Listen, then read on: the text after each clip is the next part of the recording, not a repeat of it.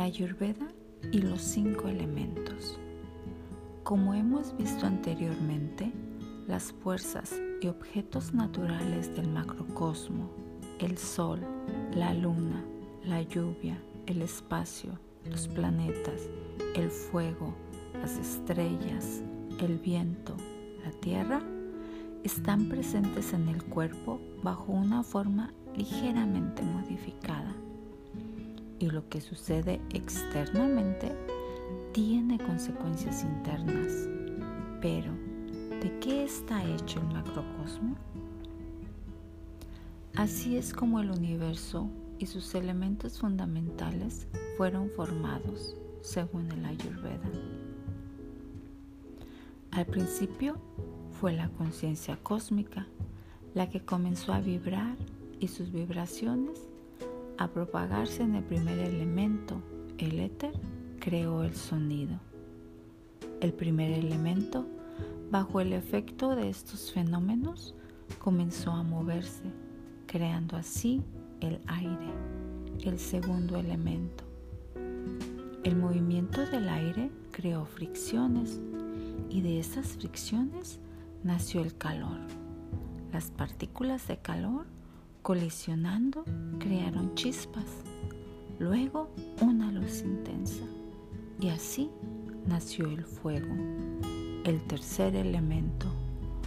Bajo su calor, algunos elementos del éter se licuaron para formar agua, el cuarto elemento, y después se solidificaron para formar la tierra, el quinto elemento.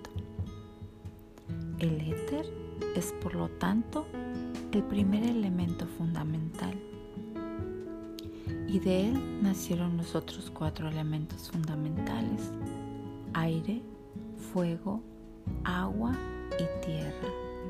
El universo es un conjunto infinito de mezclas en diferentes proporciones de los cinco elementos. Cada uno de estos elementos se considera en sí mismo como un todo, con los otros cuatro elementos incluidos en menor medida. Tenemos, por ejemplo, el agua.